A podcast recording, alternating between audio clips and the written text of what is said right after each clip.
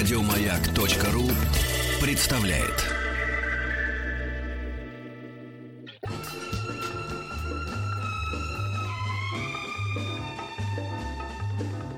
Дышите глубже. С Петром Фадеевым.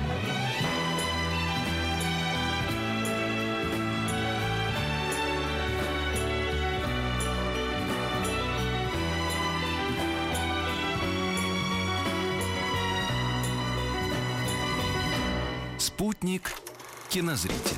И пролетая из Нью-Йорка в Кан, практически, я сейчас я даже не утрирую, по-моему, да, Антон? Совершенно не утрируешь. Еще через Амстердам сегодня летел, а завтра в Канны полечу через Рим, в Ниццу, а потом оттуда... Тяжелая судьба журналиста-международника. Ну, звучит красиво, но в реальности это сплошной аэропорт и никакого сна. Так что это как в нашем с тобой любимом фильме «Сияние». Да. Да. Много работы, никаких удовольствий превратили Джека в скучного парня. Именно так. Это именно то, что со мной происходит. Да, да. Но только ты так тогда это. ну, Держите колющее режущее подальше от Антона. Да, да. Топоры вы спрячьте Да, куда-нибудь под ага. койки, да.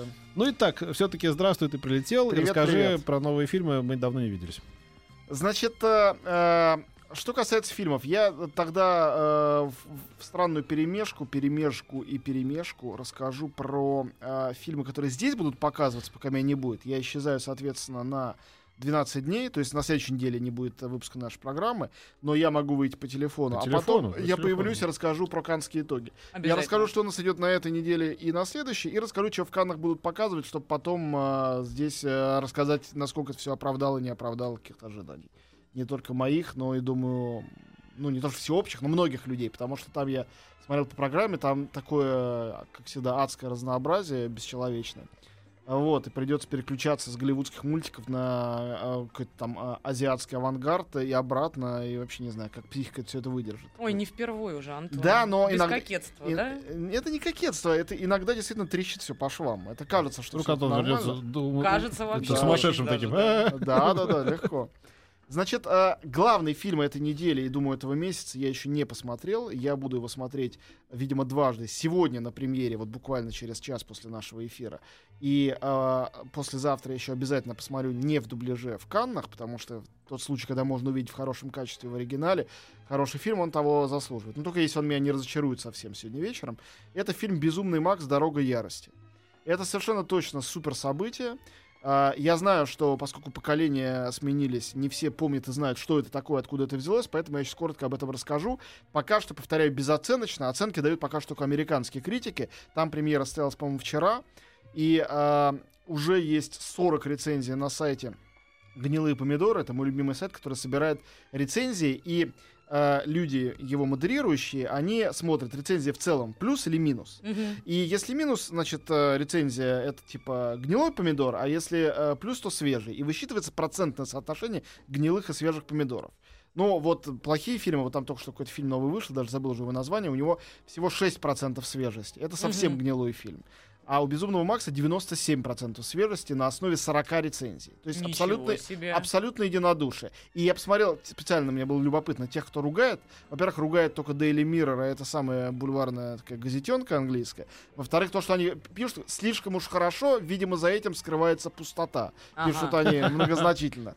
Но э, открыли Америку. Как бы в любом блокбастере, про любой блокбастер можно сказать то же самое. Потому что для того, чтобы найти не пустоту в блокбастере, нужно им заинтересоваться и какой-то азарт проявить в его толковании. А если ты не хочешь этого делать, то, конечно, тебе будет казаться, что это просто спецэффекты.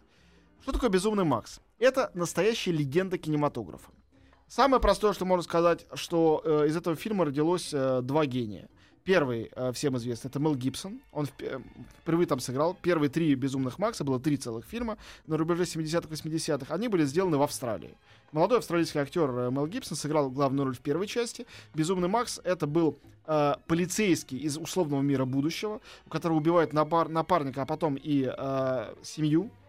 Вот. И после этого он уходит из полиции, понимает, что бороться с э, законом, с противозаконием совершенно бессмысленно, и становится таким одиноким странником. Его приключениям в этом качестве посвящено второй и третий фильм. Первый фильм был снят за три копейки. Его режиссер, вторая легенда, вышедшая из этого фильма, Джош Миллер, был тогда врачом, молодым врачом скорой помощи. И в Австралии, где гигантские пространства и дороги, количество э, аварий на дорогах было колоссальным. И он все время чинил эти, эти страшные переломы и э, нечинимые значит, э, травмы. И, видимо, сам настолько то ли вдохновился, то ли травмировался, трудно сказать, что придумал сюжет фильма, основа которого это бесконечные гонки. Сделано это было самодеятельно, он делал это с друзьями. Никакая студия за этим даже австралийская не стояла. Они сами э, апгрейдили существующие тачки до каких-то научно-фантастических, э, ну, приделали к ним э, совершенно не настоящие э, всякие э, значит, атрибуты. А, И дальше снимали совершенно зверское кино, придумывали огромное количество приемов, как это снимать, с движения, с мотоцикла, из-за руля, с заднего сиденья, с переднего. Получилось очень крутое кино. Им дали деньги уже на вторую часть, вторая часть была уже гораздо круче. А, «Воин дороги», она самая знаменитая. А третья, это была уже полноценная антиутопия, где главную злодейку играла Тина Тернер, она же писала музыку. Вот. И Мел Гибсон к этому моменту стал уже, в общем, звездой. We don't need another hero. Это песня Бум-бум. оттуда. Она пела, Это да. песня из э, главная тема из третьего безумного Макса. Совершенно верно. Не А все еще когда ты начал это описывать сюжет, я вдруг поняла, что практически все фильмы потом заимствовали Очень этот, многие. этот поворот. Это был действительно фильм очень важный. Интересно, что было с Джорджем Миллером. Он, как водится, с талантливым режиссером откуда-то из провинции, из Австралии, конечно, переехал в Голливуд. Фильмы, которые он там снимал, не имели с «Безумным Максом» вообще ничего общего. Он снял, на мой взгляд, упоительнейший фильм «Иствикские ведьмы» с Джеком Николсом. Да, прекрасно. М, да. Экранизацию Абдайка, где от Абдайка Да. ничего не осталось. Да, да. Ну, прекрасный фильм. Но Ну, который я- при этом Абдайку нравился, ты знаешь? ну, да? потому что фильм блестящий. Блестящий, да, и да. одна из лучших ролей Николсона. Не хуже, чем «Сияние», собственно говоря. Он играет там дьявола. Да. Но дьявола обаятельнейшего. Дьявол секс-символ. В которого влюбляются все девушки города. в Ну, а чувихи он там появляется. хорошие. Все А? прекрасные, да. Мишель Пфайфер, все трое. Шер и, Сьюзен Сарандон. Сарандон, Да, да. да, Возвращаемся к Максу. Рыжая к блондинка и брюнетка. да. Да, да. Вот. Потом он снял э, вторую часть. Первую он спродюсировал, написал сценарий «Бейба». И две части мультфильма «Делай ноги». Почему-то сделал тоже он. Все это прекрасные фильмы, абсолютно из разных областей. Да. А теперь он вернулся к «Безумному Максу». Он хотел его снимать с Мелом Гибсоном вновь.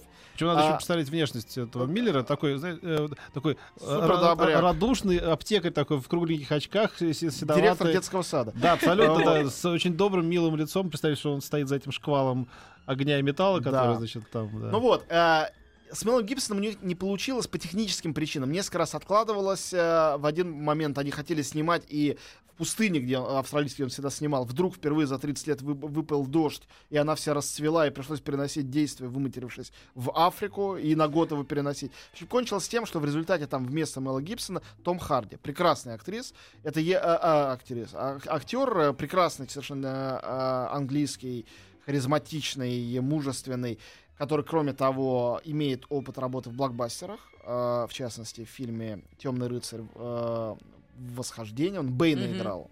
Вот, он очень крутой. э, И с другой стороны, есть фильм Лок, например, где весь фильм он один актер играет, сидя за рулем машины, и ничего больше не происходит. При этом настолько здорово сыграно и написано, что оторваться невозможно. Наши Я- э, радиослушатели могли не увидеть его в фильме «Ребенок 44», который был снят с проката. Ну, фильм, фильм дурацкий, но он там играл, кстати говоря, достойно, несмотря на то, что дурацкий фильм. Это хороший, хороший актер по-настоящему. И действительно для блокбастера подходящий. Плюс там еще Шарлиз Терон, малоузнаваемая. Ты вот, мне э, рассказываешь про Шарлиз да, да. Терон. Опять располнела? А, нет, она просто... Ну, посмотри. Она трейлер- держится, трейлер во-первых. Посмотрю. У нее обугленная бритая башка, и выглядит очень М. круто. А я, я помню, брал я мег. интервью, и тогда, по-моему, с моей легкой руки Иначе стали звать э, местные журналисты Шарлиз Тестостерон. Да, да. Ну, она вот тут явно тестостерон. Да, потому что там все с ума сходили. А, так что э, Безумный Макс, новые приключения того же самого героя, сыгранного другим актером. Судя по трейлеру, это будет какой-то просто черти что. Расскажу потом подробнее после Канской уже, видимо, премьеры, может, по телефону, потому что это должно быть э, невероятно круто. То, что Канны, э, очень снобский фестиваль, этот фильм к себе позвали а, и поставили эту гала-премьеру, говорит о том, что вот Миллера уважает как большого автора. Это не просто какой-то там автор блокбастера. Это действительно режиссер, создавший огромный тренд, целое направление, это называется дизель-панк. Вот. э, Это даже он- круче, чем стимпанк, Да, о вот. котором я хоть Это- что-то слышала доселе. Дизель, ну это будущее, в котором самое ценное даже в пустыне не вода, а топливо. Все, все ездят на машинах, если нет топлива, ты умер. Все. И идут э, топливные войны новых, значит, дикарей. Очень Как, круто. зна- как знакомо, боже мой. Значит, э, на следующей неделе выходит фильм, который я тоже не смотрел, и который, э, я уверен, будет любопытный, потому что режиссер Брэд Бёрд. Брэд Бёрд мой любимейший аниматор, который подался в игровое кино, к сожалению, но все равно оно у него интересное. А, а в анимации он снимал «Суперсемейку» и «Рататуй». О, А до этого «Стальной гигант», менее известный, тоже выдающийся мультфильм. Вот, он сделал фильм «Земля будущего», отчасти основанный на одноименном аттракционе э, диснейлендовском. Это футурологическая сказка для подростков с Джорджем Клуни в главной роли. Уверен, что это будет интересно, но э, они держат в тайне сюжета, правильно делают, мне кажется. Вот, э, это выходит 21 мая. очень хотелось поиронизировать. О боже мой, сделано на основе какого-то там аттракциона, а потом вспомнила, что пираты Ну, пираты Карибского же- моря оттуда же Я не выросли. люблю «Пират Карибского моря», но их успех невозможно отрицать. Э, Он колоссален, и поэтому это... Так же, как Стас Михайлов.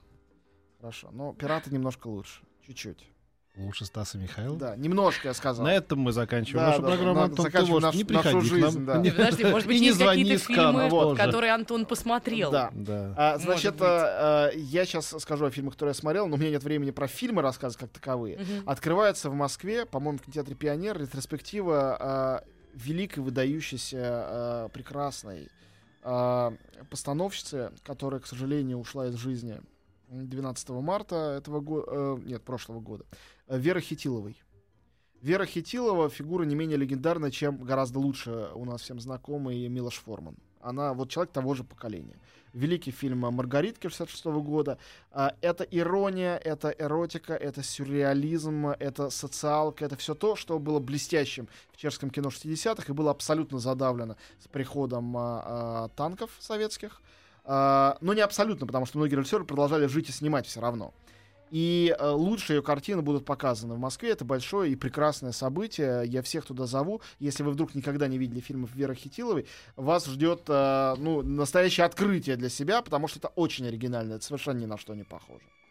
Вот, а, плавно перехожу к Каннам, потому что э, абсолютный ровесник э, Хитиловой и человек, прославившийся те же самые 60-е годы, таким же шестидесятничеством, но только в СССР, будет там единственным представителем России, точнее говоря, его не будет, а будет его фильм.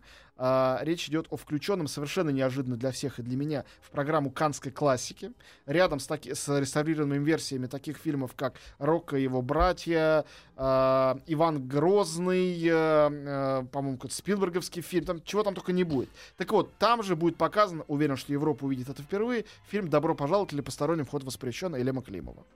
64 года. Для меня это один из лучших фильмов, когда бы то ни было, мы об этом уже здесь говорили, снятых в СССР. Мне просто ужасно приятно, что его увидит весь мир. Потому что то, что увидит э, Ивана Грозного, его знают все и так. Русские не участвуют в этом году в Каннах, кроме двух очень интересных молодых э, ребят, которые сделали дипломные картины. А, и там есть такая программа «Синефондасьон». Это учебные работы. А, там дипломные картины студентов, э, свежих выпускников или студентов последнего курса э, вузов всего мира. И в эту программу в конкурс мы никуда не попали, а, что обидно после того, как в прошлом году о Левиафане там говорили все. Но в программе «Синефонасьон» два русских фильма. «14 шагов» называется один, сделанный Максимом Шавкиным.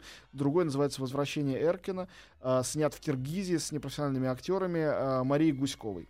Э, Не рассказывать про э, режиссеров, которые все равно только начинают свой путь, э, и про фильмы, которые у нас, я думаю, вряд ли кто-то широко увидит. Я сейчас не буду. Наверное, расскажу про фильмы, если будут какие-то показы в Москве или вообще где-то еще в России. если фильмы достойны, Да. то нам все-таки Фильмы- расскажи, мы, может, хоть скачаем.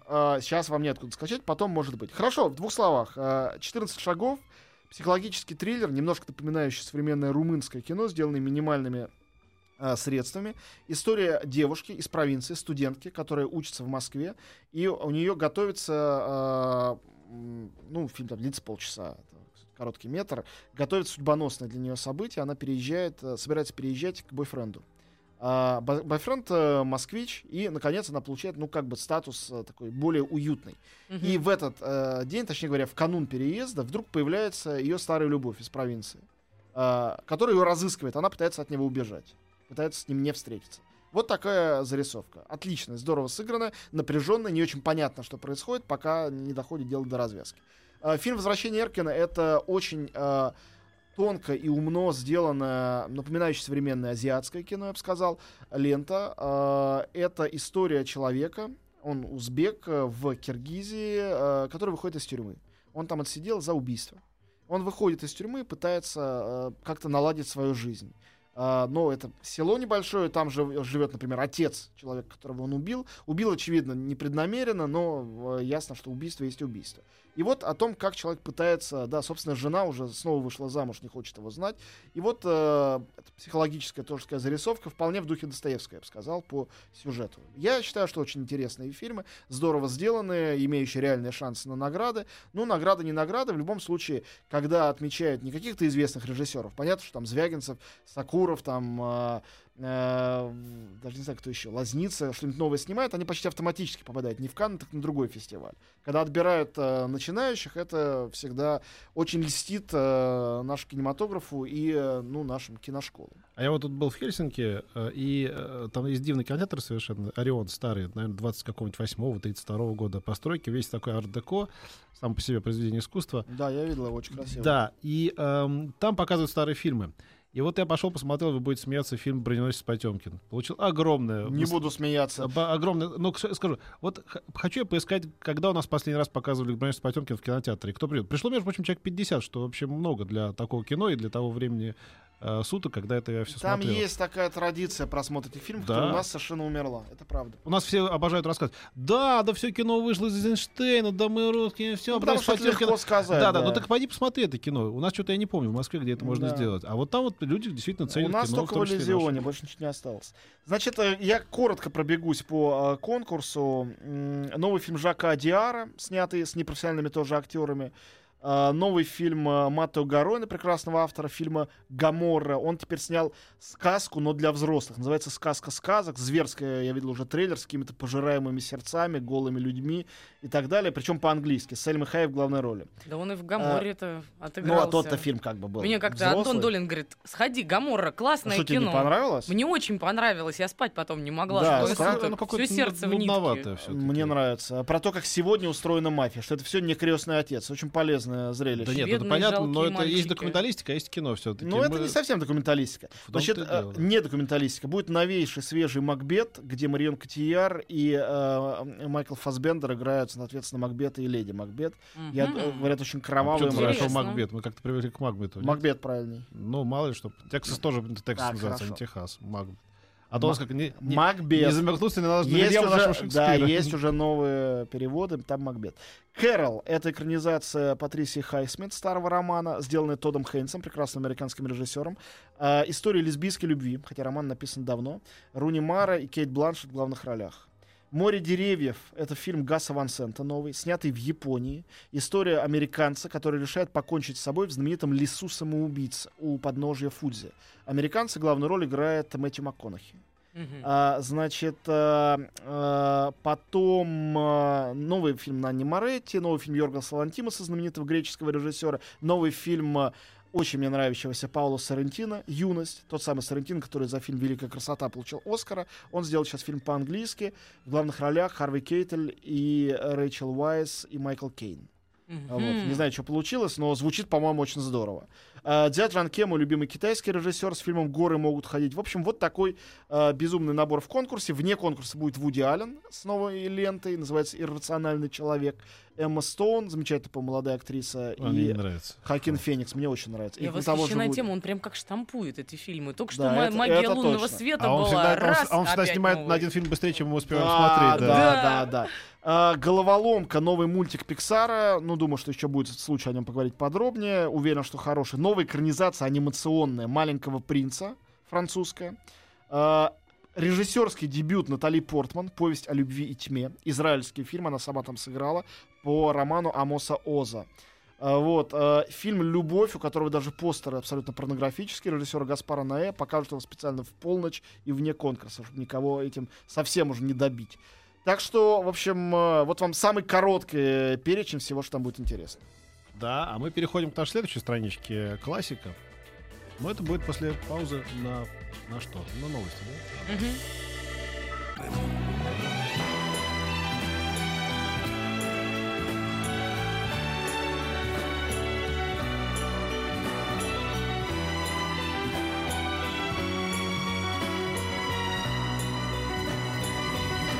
Спутник кинозрителя. Ну и как обычно во второй половине часа, когда к нам приходит Антон Долин, мы рассказываем о фильмах забытых, незамеченных даже, когда они были сняты, в общем, малоизвестных. Благодаря мне, моему таланту журналиста, пытливому уму Антона Долина, эти фильмы вновь обрели или впервые обрели э, право на жизнь. И вот один Вот из таких ты, фильмов. ты понимаешь сам, что ты иронизируешь, а Да, наши да. слушатели же, многие из них нет, и сейчас они будут тебе возмущенно писать. Нет, этот фильм довольно известен. Он получал Оскара даже в ты. 86 Да. году. Антон, все три часа этого эфира пропитаны сарказмом. Поверь мне, они уже Да. привыкли. А, хорошо, бедные. Они тоже пропитаны, наверное. А, хорошо. Сегодня у нас а, а, кто вас, из вас, друзья, будет объявлять? Ну давайте название? начнем с Уолл-стрит. Да. Фильм Уолл-стрит. 1987 года, снятый Оливером Стоуном. Но я должен признаться в одной вещи. Это единственный фильм Оливера Стоуна, который мне нравится. А, Этот режиссер, который один из, конечно, самых знаменитых и авторитетных людей в Америке. А, Ну, у нас принято немножко в определенных кругах э, с того момента, как он стал снимать, а этому уже лет 10, э, фильмы о э, всяких... О том, что Монро не летал на Луну, а у Кеннеди было 8 пальцев на... Ну, на- вот даже не об этом, а, а с Ну одной да, да. стороны о героической работе э, пожарных при падении Всемирного торгового центра, что чудовищно. С другой стороны о том, какой классный парень Уго Чавес. Э, поч- почему-то какие-то часы или там Фидель Кастро. Я ничего против Чавеса и Кастро не имею, тем более Стоуна, но мне он как режиссер, э, когда вдруг у него пошло это раздвоение Ну, он так в личности, социалку ушел, так я скажу. Да, а- Бросился как-то там.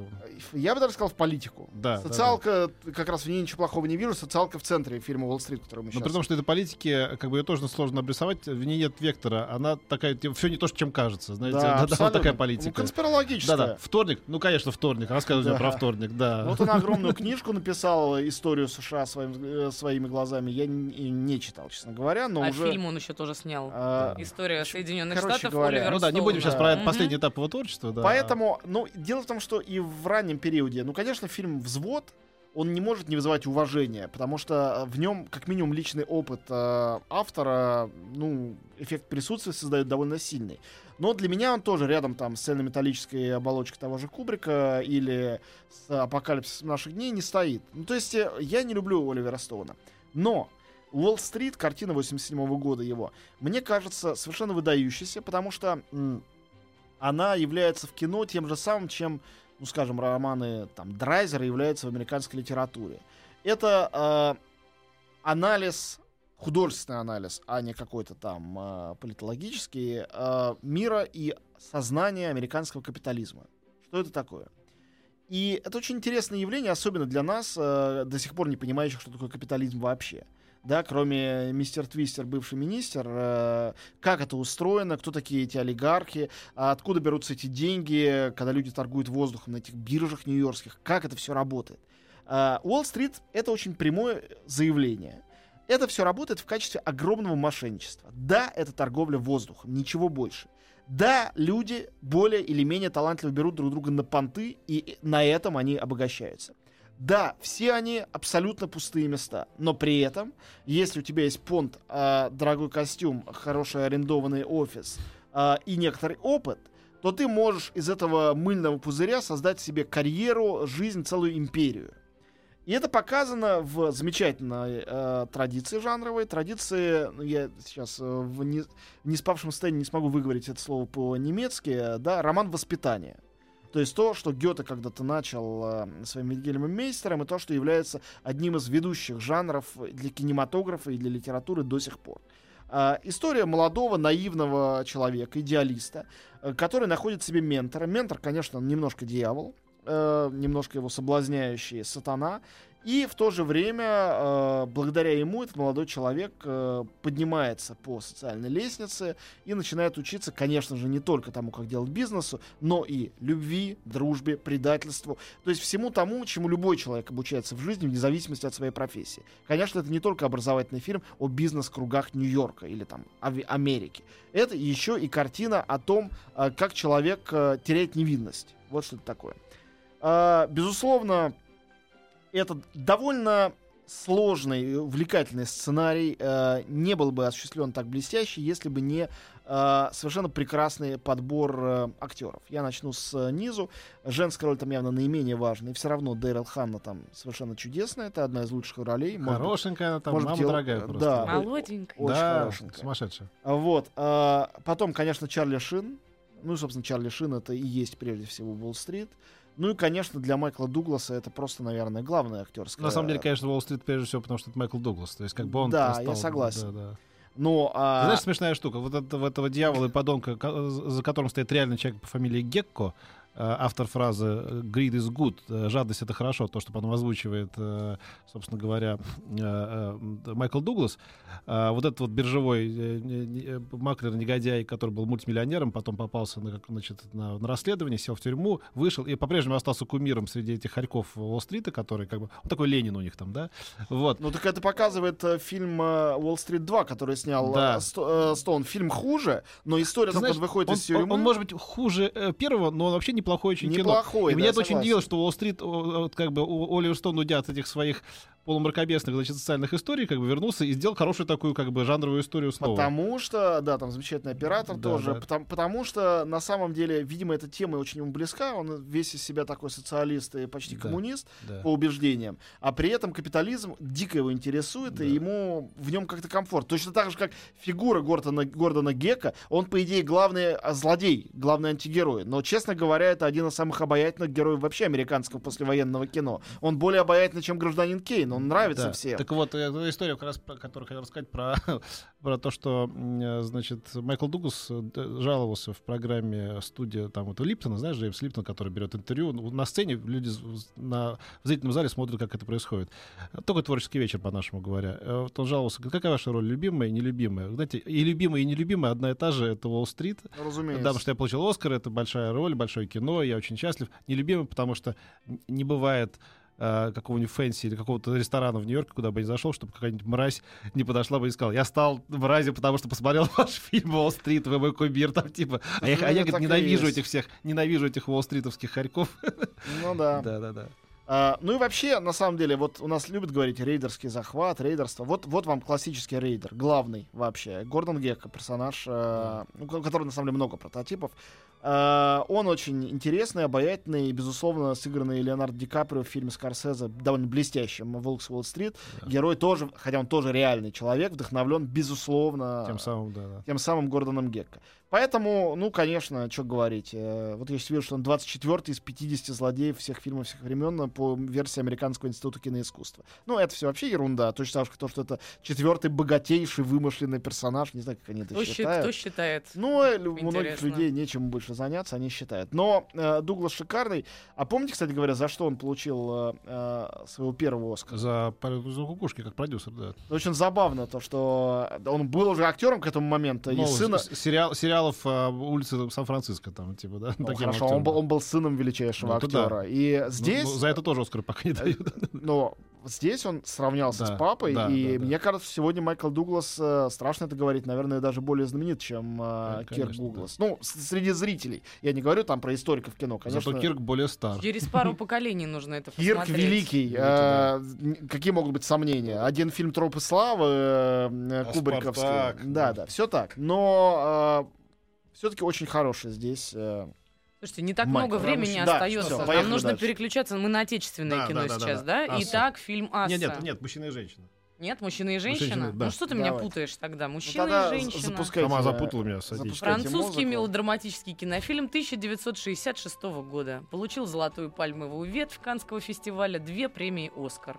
Я предлагал на этом замолчать, и пусть играет... Ну, да, Которая скажет все за фильмы лучше. э, Я обожаю эту музыку, честно. Э, Франсис Лей написал. э, По-моему, это гениальная тема, потому что в ней, как в лучшей французской, именно французской, только французской киномузыке, как, например, в э, музыке Мишеля Леграна из э, «Шербургских зонтиков», в ней сочетается абсолютная легкомысленность с какой-то такой скрытой меланхолией, с печалью, потому что эта легкомысленность, она не, э, не абсолютно радостная, да, это вот не какие-то американские эти мюзиклы, это совершенно другой тип легкомысленности французский. Я думаю, что за это э, вот эти вот французские мелодрамы так ценят и любят э, в Америке, а «Мужчина и женщина» один из фильмов, который очень там любят. Уникальная вообще картина в карьере Клода Лелуша. Лелуш — режиссер, которого сами французы считают одним из худших режиссеров всех времен народов. И действительно, если взять на вскидку почти любой его фильм, снятый там после 70-х годов, это почти невозможно смотреть. Почему он сделал блестящую картину, абсолютно не стареющую? А, ну, не единственную, несколько хороших фильмов. Но прежде всего «Мужчина и женщина». Как получилось? Что он сразил всех. И «Оскар», и «Канны». Я уже говорил, кажется, в этой студии, насколько редко это бывает. Совершенно разные категории. Снобские, европеизированные «Канны» и требующие какого-то ширпотреба «Оскар» обязательно. Чтобы это совместилось, ну, должны так, так звезды сойтись, но они там сошлись. Я помню, у меня прям все ёкнуло внутри, когда я оказался впервые в жизни э, в городе Давиле. А, а эти северные французские курорты ничего общего не имеют с Лазурным берегом, куда вот я по работе езжу в Канны. Еще совершенно другое все. И я смотрю, я чувствую, что я оказался внутри фильма какого-то. А я был не в сезон, зимой. Да, я там тоже был. Внутри фильма. И А, И там эти кабинки разноцветные. Думаю, я где вообще? Это, это что такое? Откуда это дежавю? И бац, передо мной Форт Мустанг. Форда не было, но Да, да. Мгм. Здесь, на этом пляже, Да, снимался да, да. фильм э, «Мужчина и женщина». Да, да. А, Вот. Ну, Анук и мы, Жан-Луи Трентиньян, э, при том, что у них очень много замечательных работ, вплоть до последней работы Трентиньян, выдающейся в фильме «Любовь», э, тоже оскароносном и пальмоносном, кстати говоря. А, у Михаила Ханеке, ну, то есть можно очень за много их похвалить обоих. Но эти вроде бы поверхностные совершенно работы, да, э, автогонщик э, и молодая вдова, вдова каскадера, да. все такое даже в пересказах стандартное. Откуда эта магия, а точнее говоря, не магия, наверное, правильно вот это американское слово химия здесь употребить. Откуда химия у этих героев? От- от- откуда у них эта аура? Которая почти не прописана в сценарии. Это сценарий довольно простенький. Почему это а, стремительное движение машин и абсолютно неторопливость этой истории любви входит в такое потрясающее, а, потрясающее сочетание, а, которое музыкой уравновешивается до состояния уже абсолютной гармонии. Ведь любовь это тревога, любовь это дисгармония на самом деле. Почему гармония есть в этой картине? У меня нет никакого ответа на этот вопрос. Я смотрел фильм несколько раз. Впервые я смотрел его, как сейчас помню, в э, деревенском нашем клубе, где сейчас находится почему-то церковь, в деревне Покровка, где у нас находилась дача, и мне было лет, наверное, 11-12. Вот, и вышел совершенно упавшей челюстью. И, и тогда я не мог объяснить, что в этом фильме такого. И сейчас не могу объяснить. Кроме его этой французскости.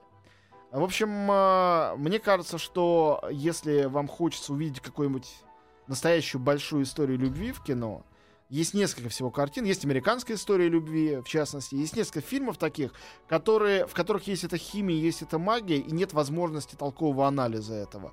А, потому что вроде сюжет банальный, и все на шаблонах, потом понимаешь, шаблоны оттуда родились, они были там использованы. Мужчина и женщина такая картина, и эта базисность ее отражена, собственно говоря, лучше всего в заголовке. Как писал Шпаликов, бывают крылья у художников, и у портных, и у сапожников, но лишь художники открыли, как прорастают эти крылья. А прорастают они так, из ничего и ниоткуда. Нет объяснения чуда, и я на это не мастак. Это, видимо, как раз история фильма. Мне кажется, да, это точная цитата, потому что это именно то, что в этом фильме происходит. И вот иметь наглость же так назвать фильм, вот как, как Ханеке назвал фильм «Любовь», назвать Мгм. «Мужчина и женщина». Ну, Война это и мир. со- совсем надо, бы- надо быть каким-то толстым, да, Да, да, да. себя чувствовать. Ну вот назвал же, и получилось же все. И дальше вот, ну как бы развести руками и все, ничего больше не сказать. И послушать музыку. Да, давайте чуть-чуть хотя бы. Давайте.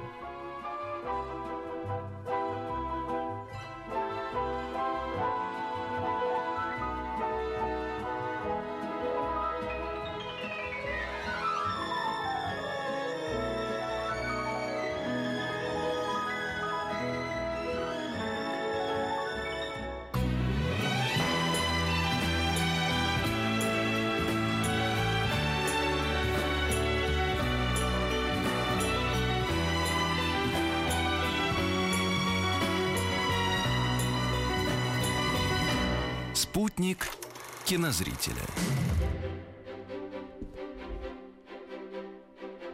А тем временем мы переходим к следующему фильму. И это на этот раз Асса. Да. Да. Культовый фильм 1987 года Сергей Соловьев. А, мне, не знаю, так, так сложно как-то говорить об этом фильме. Я помню, я учился в школе, и у нас был мальчик самый старший э, в классе, э, пошедший. Я был самый младший в классе, он был самый старший, и он хвастался, что он смотрел Ассу уже. И мне тогда уже казалось, что что-то такое невероятное. Потом у меня появилась пластинка, и я ее слушал. Хотя я совершенно не любил тогда рок-музыку, потом полюбил. Но там были песни совершенно какие-то невероятные. И после этого уже фильм посмотрел. Ничего тогда не понял. Но, э, ну вот, 87 год, да, когда это вышло, мне было, соответственно, 11 лет. Но потом пересматривал, и, наверное, у меня даже до того, как какое-то понимание пришло, э, пришла к этому фильму любовь. И это как и в случае, кстати говоря, с мужчиной и женщиной. Они у нас как-то случайно связались, но все, все не случайно на самом деле. Это случай, когда, конечно, э, музыка — это половина фильма. И я не хочу никоим образом э, Сергея Александровича Соловьева здесь принизить. Э, просто, мне кажется, он снайперски угадал с каждой песни, с каждой группы, которая там звучит. Там очень не случайно саундтрек. Как бы сборник хитов, но и хитами-то они стали потом, а не сразу. Вот.